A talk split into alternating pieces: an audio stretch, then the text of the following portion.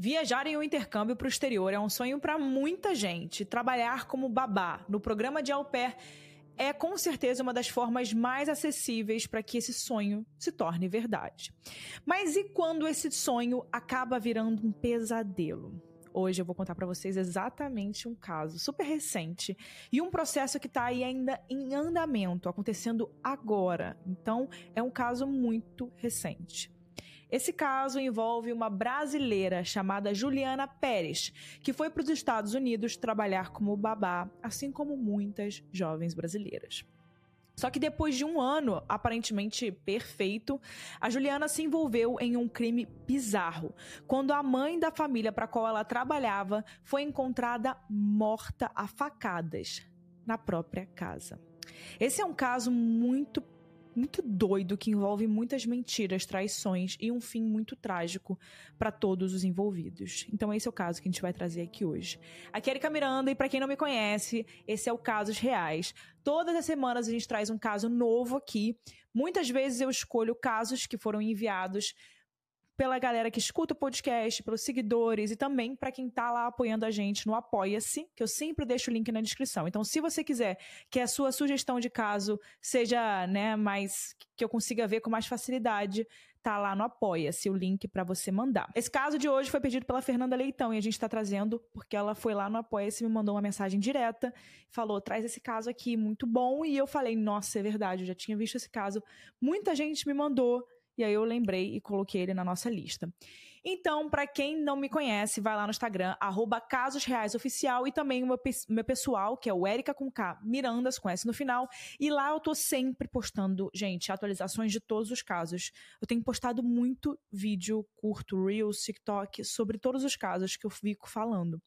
E também tem o TikTok, e por lá eu tô sempre postando muito, gente. E é isso. Então, se você está maratonando o podcast e ainda não encontrou, às vezes, um caso que está procurando, dá uma olhada aí com calma, pesquisa, porque a gente tem mais de 100 casos. Com certeza, um caso aí que às vezes você está querendo sugerir, a gente já trouxe aqui. Então é isso. Então agora eu vou parar de falar e vamos pro caso essa semana. E esse é o caso da Juliana e a família Benfield. O intercâmbio que acabou em crime.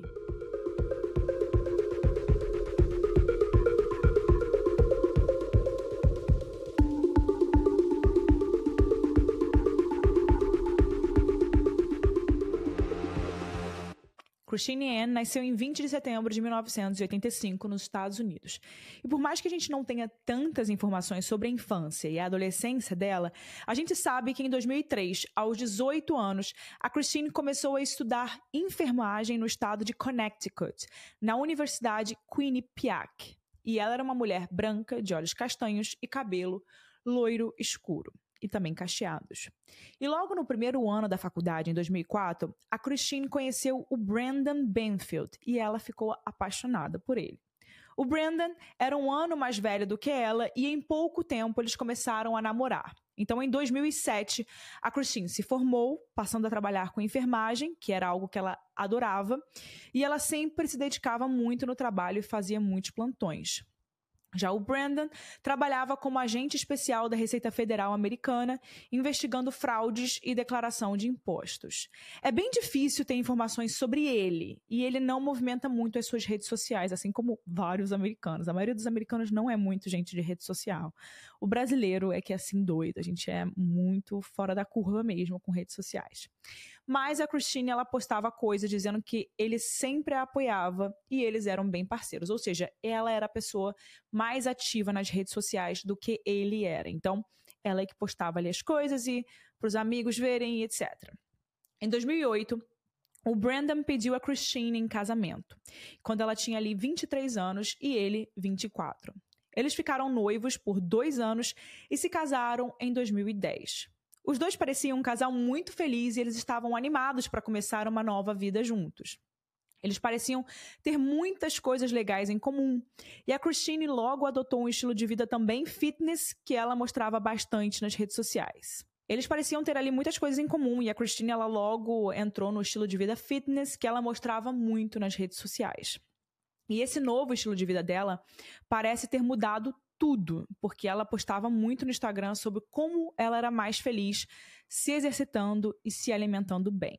Adoro ela e o Brandon também tinham um cachorro chamado Jace, que era um husky siberiano. E ela também postava muitas fotos dele nas redes sociais e sempre compartilhava um pouco ali bastante da vida privada dela. O Brandon também parecia ter adotado esse estilo de vida mais agitado, atlético da Christine, e eles até têm fotos juntos em corridas. No Instagram, a Christine parecia ter uma vida perfeita, assim como a grande maioria, né, gente? Todo mundo só posta coisa boa no Instagram. Então, ela tinha um bom emprego que ela gostava, uma rotina saudável, um marido companheiro, com quem ela compartilhava uma boa casa e um cachorro. A vida perfeita. Eles chegaram a morar em Nova York por um tempo, mas depois eles se mudaram para o estado da Virgínia, quando em 2017 a Christine descobriu que estava grávida, aos 32 anos. Nessa época, eles também adotaram mais um cachorro e nove meses depois, a família aumentou quando a primeira filha do casal chegou. Pelas redes sociais dá para ver o quanto a Christine ficou animada. Porque de 2018 para frente, só tem fotos da bebê e os pais parecem ter sido sempre muito carinhosos e presentes. Mas como eles também trabalhavam bastante e até viajavam muito a trabalho, eles, eles acabaram se inscrevendo no programa de au pair para poder encontrar uma babá que pudesse ajudá-los em tempo integral, porque é muito difícil conciliar tudo, né?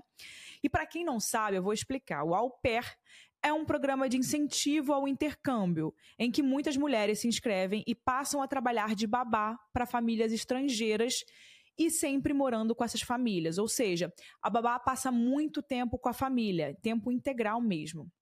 Ainda que ela tenha tempo para fazer outras coisas, um curso de inglês e etc., e conhecer a cultura local. Mas acaba ali que o foco principal é ser babá e eles ganham um valor ali bem baixo, normalmente é muito baixo. É só para realmente se manter, mas eles têm a hospedagem na casa da família, que acaba ajudando em muitos custos. Eu não me lembro se elas também pagam pela hospedagem. Elas pagam alguma coisa pela hospedagem, sim, tá, gente? É, então elas ganham ali uma ajuda financeira porque elas estão trabalhando, mas é muito mais barato barato do que pegar uma babá normal, que não seja au pair. Então, isso também ajuda com que elas tenham um visto, que é a única forma da gente vir para os Estados Unidos é, e trabalhar e estudar, é sendo au pair. Né? Porque se você vem só estudar, você não pode trabalhar. É ilegal. Se você fizer, você está fazendo ilegal. E se você vem é, para trabalhar, você né, não precisa fazer isso. então, enfim, só para resumir aí. Então ela passava muito tempo com a família e por mais que ela tinha tempo para poder fazer um curso e conhecer a cultura, ela passava muito tempo com a família. E foi isso que aconteceu quando em abril de 2019, uma brasileira chamada Amanda passou a viver com os Benfield. A Amanda ela tinha 22 anos e ela parece ter se adaptado muito bem a essa família e criou um laço muito forte com a filha do casal e com a Christine, a mãe. Nessa época, os Benfield já estavam morando numa região nobre da vila de Herndon, que fica ainda no estado da Virgínia e é uma região de subúrbio com casas muito grandes. O período de trabalho da au pair é de um ano, e quando acaba esse um ano, a au pair e a família podem decidir estender esse trabalho por mais um ano, e foi isso o que a Amanda fez. Ela passou todo o ano de 2019 trabalhando com eles. E em abril de 2020, ela renovou mais um ano com os Benfield. E como ela acabou pegando o período de pandemia, ela também ficou um pouco mais do que dois anos, porque as leis de datas, elas ali foram flexibilizadas naquela época pelo governo. Então, isso fez com que ela ficasse um pouquinho mais. Então a Amanda e a Christine, elas fizeram uma, elas tinham uma amizade muito forte. E a Christine tratava ela como parte da família, dizendo inclusive em posts no Instagram que ela era a melhor amiga e a irmã mais velha da sua filha. Então estava tudo perfeito, né, gente? E é muito também importante falar dessa relação entre as duas para vocês entenderem a experiência incrível que a, que a, família Benfield e a Amanda tiveram nesse programa de au pair e durante esse tempo. Elas ficaram tão próximas que a Christine ela deu festas de aniversário para Amanda, sempre saía com ela e postava fotos declarando o quanto ela e a filha gostavam da Amanda. Era público esse relacionamento das duas. Já o Brandon, ele parecia ser mais ausente ali nesses passeios familiares, provavelmente por conta do trabalho. Mas o fato é que o casal teve essa boa experiência contratando uma au pair brasileira. Até que em setembro de 2021, a Amanda contou que ia sair do programa de au pair quando ela se casou com um homem que ela conheceu nos Estados Unidos. Os Benfield ficaram bem felizes por ela, por essa né, mudança de vida. Foram nesse casamento e a Christine, inclusive, foi madrinha e até discursou na festa. A filha também participou da cerimônia como daminha de honra. Então, lindo, né? Que relação legal. Depois disso, a Amanda chegou a se mudar para a Flórida com o marido, mas mesmo de longe ela continuou ali bem próxima da família. E agora entra mais uma personagem nessa história, porque como a Amanda seguiu a sua vida e teve que se mudar, os Benfield precisaram contratar outra babá para a criança, que aqui nessa época já tinha três anos. E foi pelo mesmo programa que eles conheceram a Juliana Pérez Magalhães. Agora, gente, vou dar uma pausa aqui para beber uma água, então você faça o mesmo. Beba água, que é muito importante. Eu odeio quando alguém bate whey protein na garrafinha de água. E foi o que o André, meu marido, fez. No momento que você bate o whey protein na garrafinha de água, não tem mais volta. Fica para sempre o gosto. Ai. Em 2021, a Juliana tinha 21 anos, mais ou menos a mesma idade da Amanda quando foi trabalhar com os Benfield. A Juliana era do interior de São Paulo e tinha se formado em enfermagem, tendo a profissão em comum com a Christine, o que pode ter ajudado bastante na hora em que eles foram escolher ela.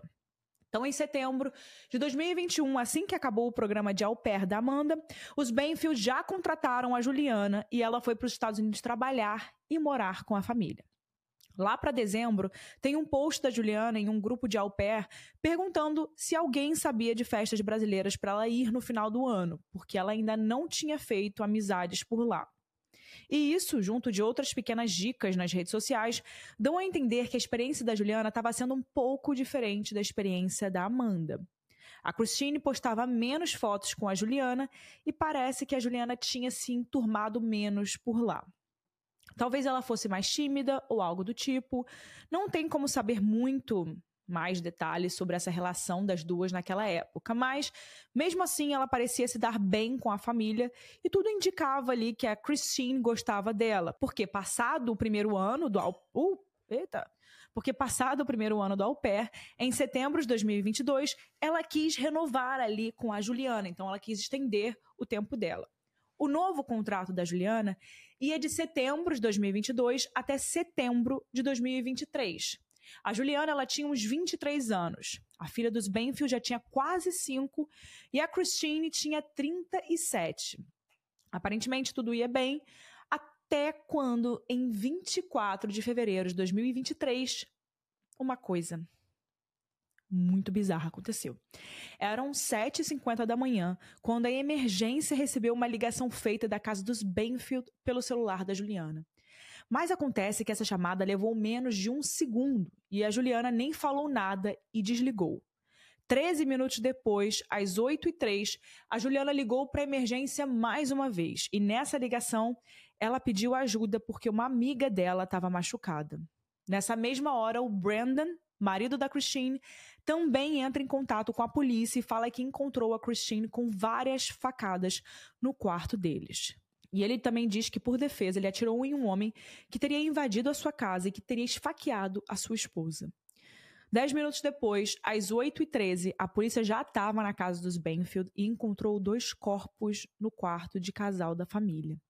A Christine estava deitada na cama e tinha sido esfaqueada várias vezes. O outro corpo, caído no chão, era de um homem branco na faixa dos 40 anos.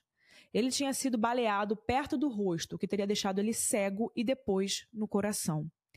Esse segundo tiro foi fatal e assim que os policiais chegaram, ele já estava morto. O Brandon foi quem recebeu a polícia, enquanto a Juliana teria ficado com a criança no porão. A Christine ela foi levada às pressas para o hospital, mas ela infelizmente faleceu mesmo assim. A morte dela foi um choque para muita gente, porque ela era muito querida. E agora, uma menina de só quatro anos tinha perdido a sua mãe. O Brandon também foi para o hospital para acompanhar a esposa e cuidar de um ferimento leve na perna, do qual ele se recuperou muito rápido. Mas agora que a Christine tinha morrido, a maior dúvida ficou, né? o que tinha acontecido naquela manhã. Desde o seu contato com a emergência pelo telefone, o Brandon ele não deu mais depoimentos para a polícia. Mas a Juliana, por outro lado, contou a sua versão ali para os policiais.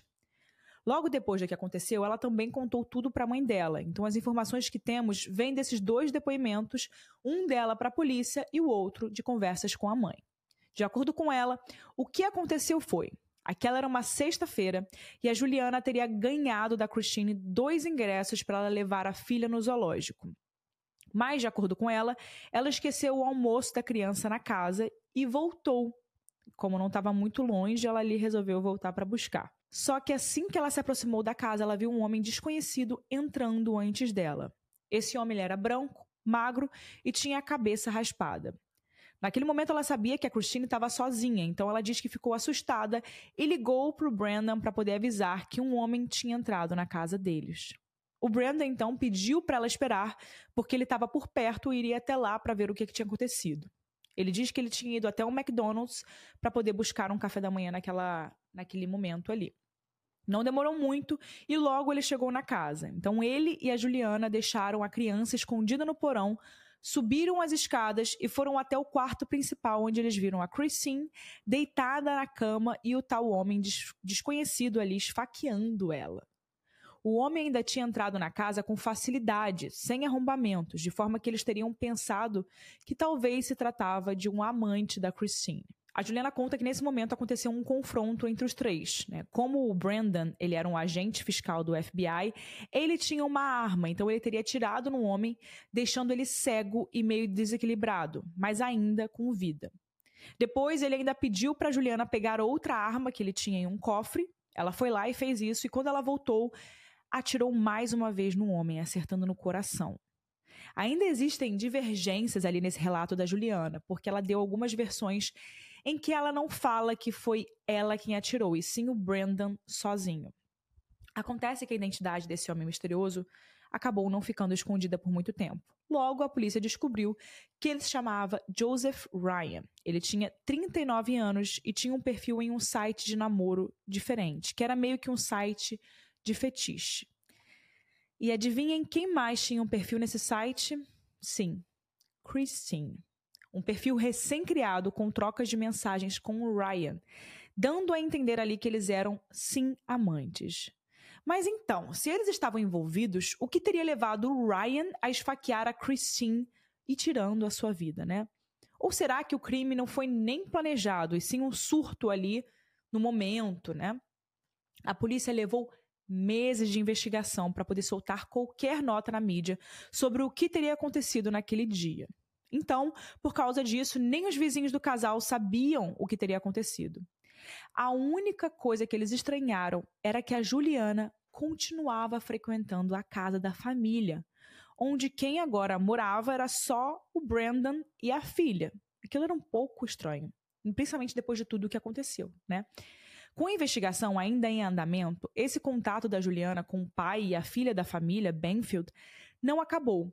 E foi só lá para agosto de 2023, seis meses depois da morte da Christine, que a Juliana postou em um grupo de babás do Facebook que ela estava procurando um novo emprego como babá.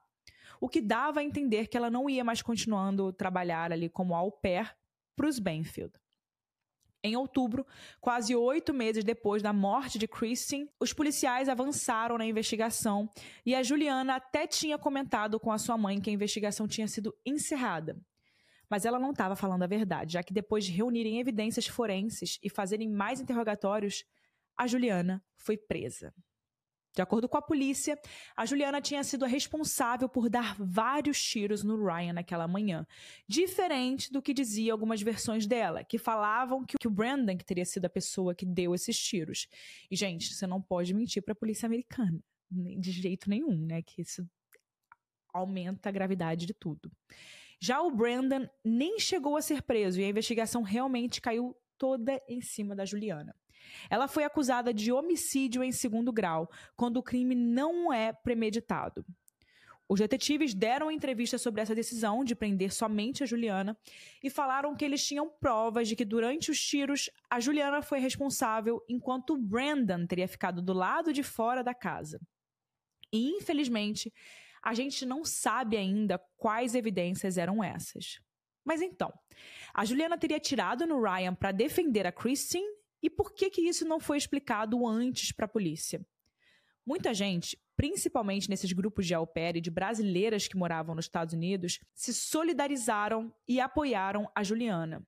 E mesmo com essa decisão de prenderem ela, a polícia disse em declarações que a investigação não tinha acabado ali e que mais pessoas seriam interrogadas até que eles tivessem uma conclusão. E essas foram as declarações da polícia, deixando muita gente curiosa sobre as pontas soltas nessa história. Até porque, gente, vamos combinar que algumas coisas não faziam tanto sentido, como por que, que a Juliana ligou pro Brandon logo que viu um homem entrando na casa? E por que, que os depoimentos mudaram tanto sobre quem teria tirado no Joseph Ryan.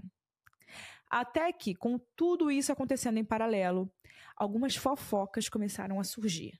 Chegou a parte que vocês gostam, né? Fofocas de pessoas que conheciam a Juliana e pessoas que estavam em grupos de au pair. Acontece que naqueles seis meses, desde a morte da Christine até o mês de outubro, quando a Juliana foi presa e ainda morava na casa dos Benfield, ela estava postando algumas coisas estranhas ali nos seus stories do Instagram para os amigos dela, ali, para os close friends. Então era uma forma privada ali de postar que ela realmente selecionou quem iria ver. Mas a gente sabe, gente, que quando é para uma fofoca vazar na internet, ela vaza. E, gente, o que ela postava trazia uma super reviravolta para o caso. Ao que tudo indicava, a Juliana não tinha mais um namorado no Brasil. E agora ela estava namorando um homem dos Estados Unidos. Ela nunca mencionava o nome dele nos stories, mas só pelas fotos as pessoas já ficaram chocadas quando perceberam que o namorado dela era o próprio Brandon Banfield. Eles tinham fotos de casal em jogos de futebol, em restaurantes e na academia. E antes que você possa pensar, ah, mas será que eles não eram só amigos?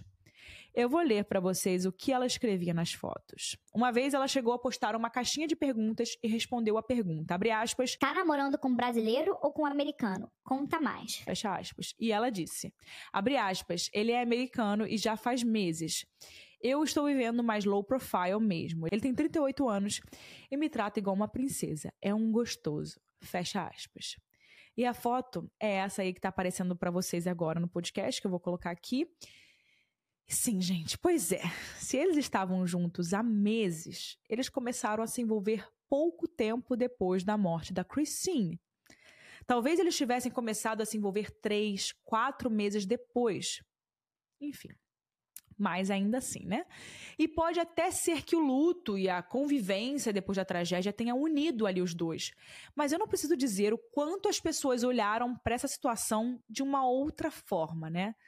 Principalmente depois que essas novas fofocas saíram na mídia. Em pouquíssimo tempo, a Juliana deixou de ser vista como a brasileira que tinha tirado em um desconhecido para proteger a Christine e ela passou a ser vista como a amante que morava sobre o mesmo teto do casal e que podia estar envolvida em um crime premeditado.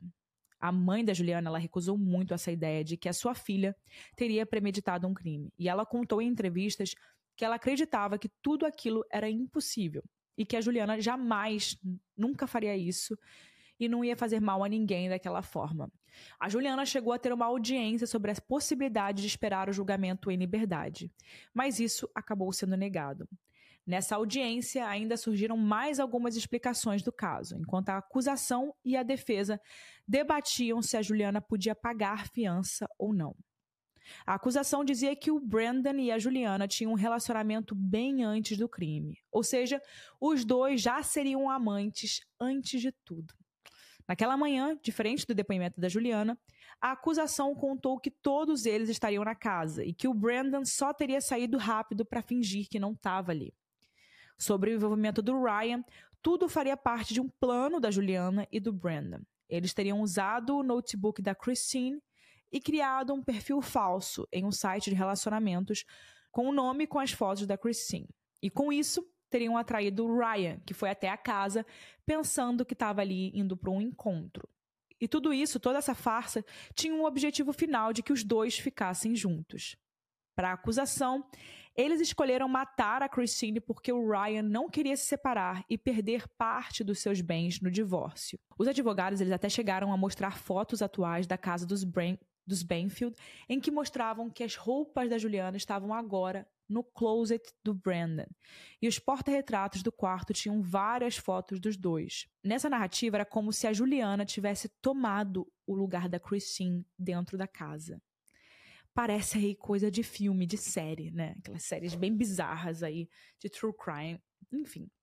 Já a defesa da Juliana falava sobre a história do zoológico que eu contei e que a ligação para o Brandon teria sido feita por medo de uma invasão. Sobre aquelas ligações que a Juliana fez para a polícia, a defesa dela diz que quando ela estava no porão com a criança, ela acabou ligando para o 911, mas acabou desligando por não saber o que dizer naquele momento. Nesse tempo, a Juliana e o Brandon teriam ido em direção ao quarto, ouvindo ali alguns barulhos, mas sem saber dizer se aquilo era uma invasão ou se era algo normal, assim, da casa acontecendo.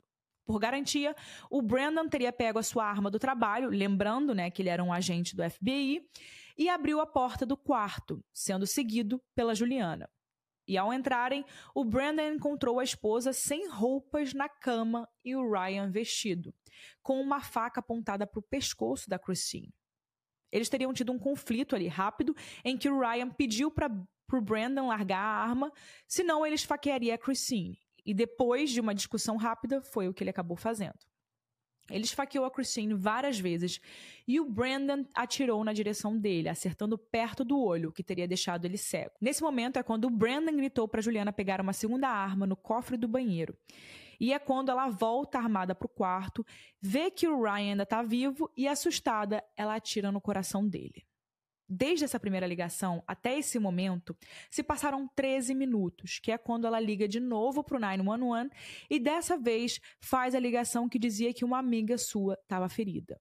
Durante a audiência, a Juliana ela não negou esse disparo que ela deu e era uma história bem parecida com a que ela tinha contado para a mãe logo depois do crime. A defesa da Juliana ainda disse que ela tinha sim se envolvido com um Brandon, mas que desde que ela começou o intercâmbio, ele não tinha sido o único namorado dela e que não era possível dizer que eles estavam juntos antes do crime. Para a defesa, todas as evidências apontavam que eles começaram a se envolver depois de tudo. Porém, isso pode ali não ser totalmente verdade, já que em janeiro de 2023, um mês antes do crime, a Juliana postava no seu Facebook e Instagram algumas coisas que indicavam que ela teria ali um relacionamento com um americano. Para os melhores amigos, ela postou uma foto nos stories em que ela tá na academia e diz que ela tá treinando com um homem que a incentiva. Na audiência, a acusação também comentou que existem provas de que os dois fizeram uma viagem juntos antes do crime. Já o advogado da Juliana também disse que o Brandon e a Christine, eles não tinham um relacionamento perfeito e que os dois estavam tendo casos com outras pessoas. E pessoas nas redes sociais chegaram a dizer que conheciam a Christine e o Brandon e que os dois tinham um relacionamento aberto e que a Christine já tinha saído com o Joseph Ryan antes daquele dia. Mas isso não tem nenhum tipo de confirmação, tá, gente? Só para poder ressaltar essa parte, já que o Brandon não contou uma história que se tornou pública. Então fica bem difícil a gente deduzir o lado dele, o que, que ele tem para dizer sobre tudo isso. A única coisa que a gente sabe é que depois de tudo isso, ele confirmou uma versão em que ele diz que nunca atirou no Ryan, que ele realmente não estava na casa naquele momento e que foi tudo ação da Juliana. Lembrando que só essa fala dele de que não atirou no Ryan entra em contradição com a primeira vez que ele falou com a polícia, ainda por telefone, logo depois do crime ter acontecido. Na ligação, ele pedia ajuda pela esposa e dizia que atirou no homem que a esfaqueou. No fim dessa audiência, como eu disse, o pedido para aguardar o julgamento em liberdade foi negado porque as autoridades entendiam que existia ali um risco da Juliana fugir de volta para o Brasil. A mãe do Ryan deu entrevista dizendo que o filho dela não era um criminoso e que ele foi uma vítima de um plano maior. Sobre a filha dos Benfield, ela não ficou sobre os cuidados do Brandon, já que ele está sendo investigado como uma parte muito importante nessa história. Ela vai ser levada para morar com os outros parentes e é muito triste também a reviravolta na vida dessa criança, né, gente? Imagina. A Juliana ela tá desde outubro de 2023 na prisão de Fairfax e o Ministério das Relações Exteriores aqui do Brasil já se posicionou dizendo que está aberto a prestar assistência a ela e a sua família. Além de homicídio em segundo grau, a Juliana também está sendo acusada de porte ilegal de armas. E se ela for considerada culpada, ela pode passar 43 anos presa. Agora a gente sabe que os próximos passos incluem a acusação e a defesa, né, reunirem um máximo de evidências para o julgamento. E é possível que esse julgamento ainda demore um pouquinho aí para acontecer, como acontece assim com muitos casos nos Estados Unidos. Por enquanto, a falta de respostas é bem frustrante, né? já que muita coisa ainda não foi divulgada pelas autoridades. E tudo fica aí mais na dedução e nas conspirações do que de fato, na realidade, nos fatos. Com tantas dúvidas aí sobre o caso, é óbvio que existem teorias de todos os tipos na internet, né, gente? Por exemplo, de que a Juliana e o Brandon estariam armando algo para ficarem juntos e se livrarem da Christine ou de que, na verdade, tudo aconteceu como a Juliana descreveu mesmo e o Brandon ele estaria ali omitindo a sua participação no crime. Uma coisa que não dá para negar é que esse caso é bem estranho. Tem muitas contradições, fofocas, coisas que não fazem muito sentido. E eu acho que só pelas diferenças de depoimentos dá para dizer que os envolvidos não contaram toda a verdade por enquanto. Vamos ver. Assim como a polícia também, né, não divulgou na mídia tudo o que eles sabem e nunca fazem, né? Nunca vão fazer isso. Por exemplo, não foi divulgado na mídia o que fez com que os detetives colocassem só a Juliana como responsável pelos disparos. E isso talvez a gente só venha descobrir com o julgamento. Com novas atualizações surgindo, eu atualizo vocês aí pelas redes sociais do Casos Reais ou até em um episódio de atualização, dependendo aí do que, que for revelado com o tempo. Acredito que vai ter grandes coisas para a gente trazer e vai valer a pena fazer um caso só sobre esse assunto, né? Só sobre as atualizações. Então é isso, pessoal. Chegamos agora na hora da minha opinião e é aqui que eu deixo a minha opinião sempre, lembrando que aqui é achismo, aqui não é nada baseado em nada. Aqui é o que eu acho, estudando, lendo, pesquisando sobre esse caso. E também a Mari, que é a roteirista aqui do podcast, ela vai deixar a sua opinião. Bom, gente, a minha opinião nesse caso é que com certeza a Juliana ela vai pegar muito tempo de prisão. Ela vai se ferrar muito nessa história. Essa é a única certeza que eu tenho sobre esse caso.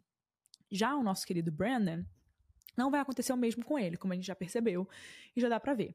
É, não sei o que, que, realmente aconteceu aí dentro desse caso de forma jurídica para que ele não tenha né, levado uma culpa aí grande sobre esse caso. Vamos ver, a gente vai descobrir o porquê, mas com certeza a Juliana ela tá errada em alguma coisa. Ela com certeza fez alguma coisa aí bem errada que a polícia está descobrindo. E eu acho que o fato dela ser brasileira, o fato dela ser au pair, o fato dela ser mulher, o fato dela ter postado tantas coisas nas redes sociais, isso com certeza vai pesar muito aí no julgamento dela. E ela vai realmente entrar naquele cenário de brasileira que foi para os Estados Unidos, que queria um marido e pegou o marido da mulher e assim, acaba manchando tanto a imagem do programa de au pair, acaba manchando muito a imagem da mulher brasileira e várias outras coisas, né? Eu acho que ela realmente se envolveu com ele, ela não deveria ter feito isso. Ela, ela errou muito. Espero que ela não tenha se envolvido ali antes do, do, do crime, mas eu acho que ela se envolveu com ele sim antes. E acredito que tem alguma relação sim com o crime. Eu acho que nada tão brutal assim acontece do nada. É, acho que uma pessoa que invadiu a casa, tipo, esfaqueou ela. O cara nem arrombou a porta. Então, assim, alguém facilitou a entrada dele na casa. Eu acho muito difícil que a Christine tenha facilitado a entrada dele na casa. É, gente, a minha opinião é que realmente a Juliana e ele tinham alguma coisa acontecendo ali. É, não sei se foi premeditado, mas eu acho que talvez tenha sido algo momentâneo que saiu do controle. É muito estranho esse, esse homem, né? É, que entra nesse quesito e entra nessa situação do nada. É, só sei que o Brandon, ele teve uma ótima ação, ele soube agir muito bem depois do caso. Acho que porque ele tinha uma, uma equipe, uma, uma equipe muito boa ali por trás, advogados e etc. E é meio que a Juliana não tinha muita coisa, ela foi achando que estava tudo certo, que estava tudo bem, que ela tinha se livrado daquilo. E infelizmente a Juliana agora vai pagar pelos erros dela, porque ela vai ficar muito tempo aí na prisão dos Estados Unidos e vai ser muito difícil para ela sair dessa, né? Um erro aí que vai ficar para a vida toda dela. E, gente, só queria falar que o programa de au pair eu nunca fiz, porém eu acho que é um ótimo programa para você vir para os Estados Unidos estudar, aprender inglês, ter uma experiência de morar fora e não acho que e não queria que um caso como esse manchasse a imagem do programa do au pair, né? Só vamos lembrar de umas regrinhas básicas, né? Se você está numa família, numa casa de família, não se envolva com as pessoas assim de forma tão íntima. Sim, claro que com a mãe, se você for virar amiga, como a outra au pair virou, tudo bem, né? Mas assim, é, relacionamento com o pai da família não é uma boa ideia, né?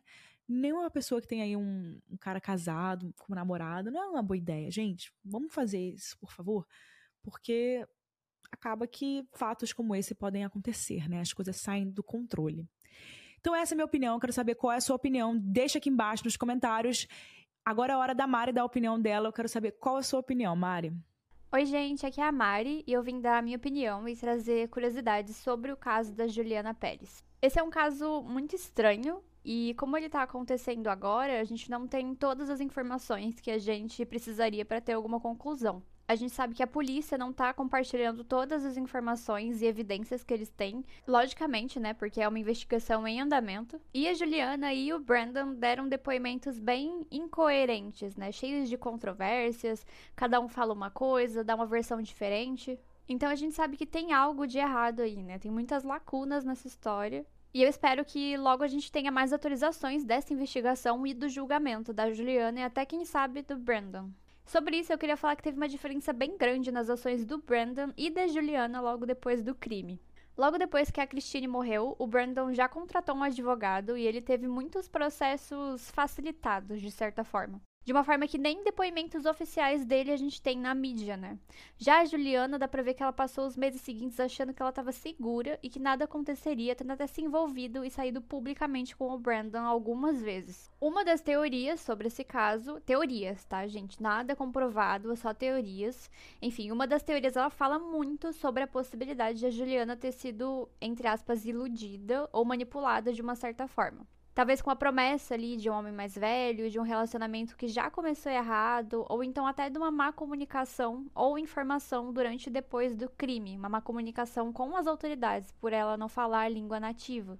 Mas isso de postar story com o Brandon, de dar vários depoimentos sem a presença de um advogado, parece que existe um contexto enorme para Juliana acabar se complicando, sem contar o fato de que ela é brasileira e a gente sabe que às vezes a opinião pública pode ser afetada por uma visão distorcida ou preconceituosa. Sobre isso, a mãe da Juliana deu uma entrevista para a Folha de São Paulo, pedindo para a Juliana contar a verdade para as autoridades, principalmente sobre o Brandon. Se ele estava ou não com ela, se ele atirou ou não, por que, que eles deram tantas versões diferentes, porque do jeito que tá, tá muito difícil entender o que aconteceu. Então é isso, pessoal. Vejo vocês semana que vem em mais um episódio do Casos Reais. Todas as quarta-feiras a gente traz um caso aqui novo para vocês. E é isso. Tchau, pessoal.